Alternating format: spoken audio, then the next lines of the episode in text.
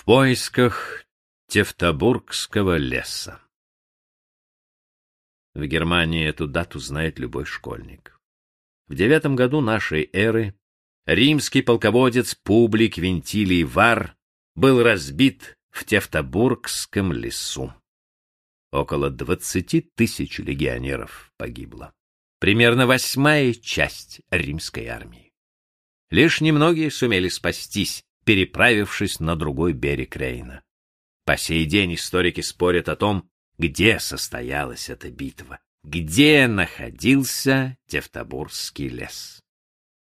Уже в средние века немецкие хронисты стали задаваться этим вопросом, но, не располагая точными свидетельствами античных авторов, могли лишь перебирать различные области Германии, делая свой выбор скорее по прихоти, чем по наитию назывались окрестности городов Аугсбург, Майнц, Франкфурт. О Варусовой битве упоминали, чаще всего мимоходом, 13 античных писателей. Но особого внимания заслуживает один из них — римский офицер Гай Велий Патеркул, современник этого сражения, сам принимавший участие в войне с германскими племенами. Вероятно, он лично знал Вара и, может быть, вождя германцев Арминия, заманившего римлян в засаду.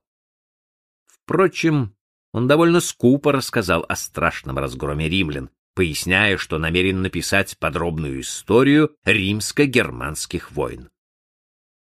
Патеркул точно оценил численность двух войск, описал расстановку сил и охарактеризовал римских офицеров резко отозвавшись о Варе и назвав его главным виновником поражения, ибо тот больше стремился умереть, чем победить.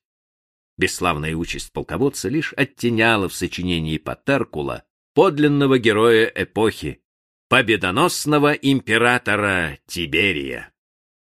Для остальных авторов битва в Тевтобурском лесу была преданием старины глубокой. Они черпали сведения о ней из неизвестных нам и, как отмечают комментаторы, не всегда надежных источников.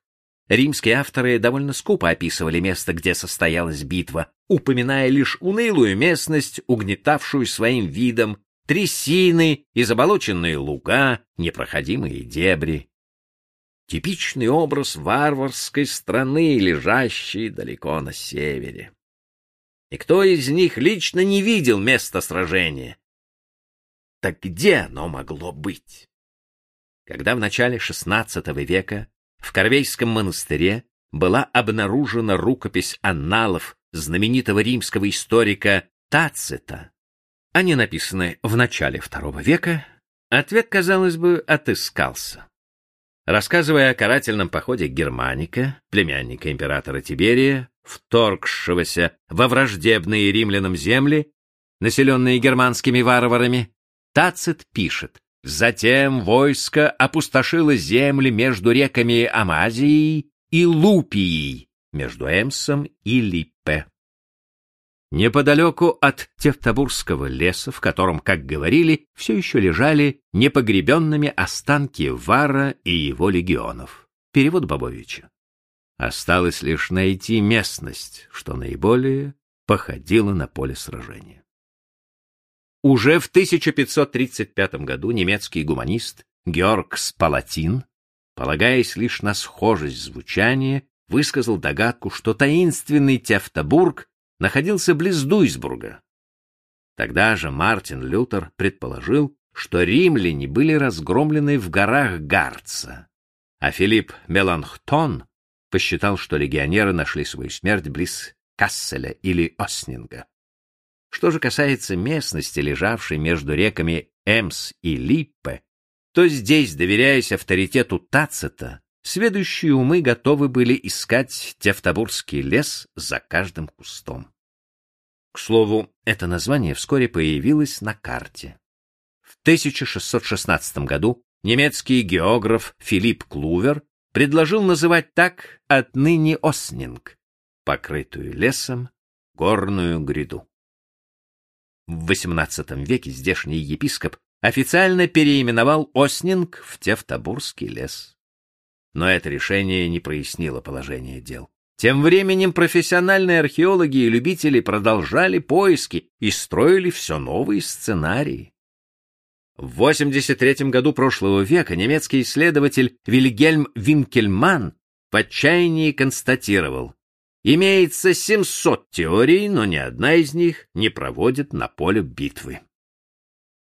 Только в середине 80-х годов британский археолог-любитель Энтони Клун обнаружил в поле у подножия горы Каль-Кризе, расположенной в 20 километрах к северу от Оснабрюка, римские монеты и метательные снаряды.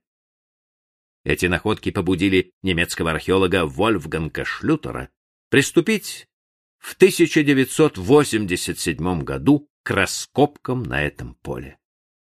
Две тысячи лет назад здесь пролегала теснина шириной всего 700 метров. С одной стороны вздымалась гора, а с другой простиралось огромное болото.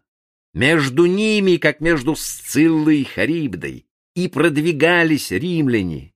Их войско растянулось, им невозможно было перестроиться и расположиться в боевом порядке. Здесь их внезапно и атаковали германцы и после тяжелейшего боя, длившегося три дня, на рассвете четвертого, под проливным дождем римляне были перебиты врагами. С помощью металлоискателя и заступа Шлютеру все-таки удалось подтвердить правоту одной теории из 700. Новые находки не заставили себя ждать.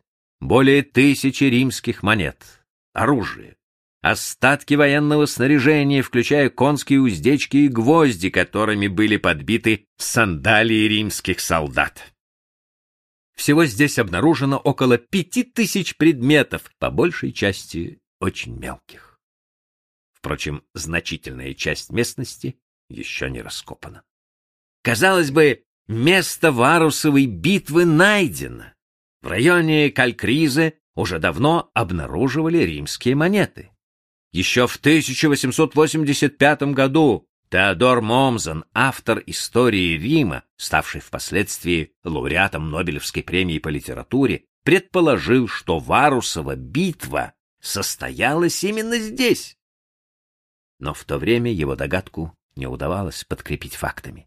Сейчас подобных находок сделано немало, однако споры вокруг открытия по-прежнему не утихают хотя большинство историков согласились с представленными доводами. Но почему этот Тевтобурский лес располагается в стороне от места, указанного Тацитом? Скептики подчеркивают, что в районе Калькризы могла состояться какая-то битва между римлянами и германцами, поскольку их было немало, например, здесь мог сражаться с варварами германик, пришедший покарать мятежные племена как то описывал Тацит. До сих пор датировка битвы у подножия Калькриза основана на том, что ни одна из множества найденных монет не была отчеканена позднее девятого года нашей эры.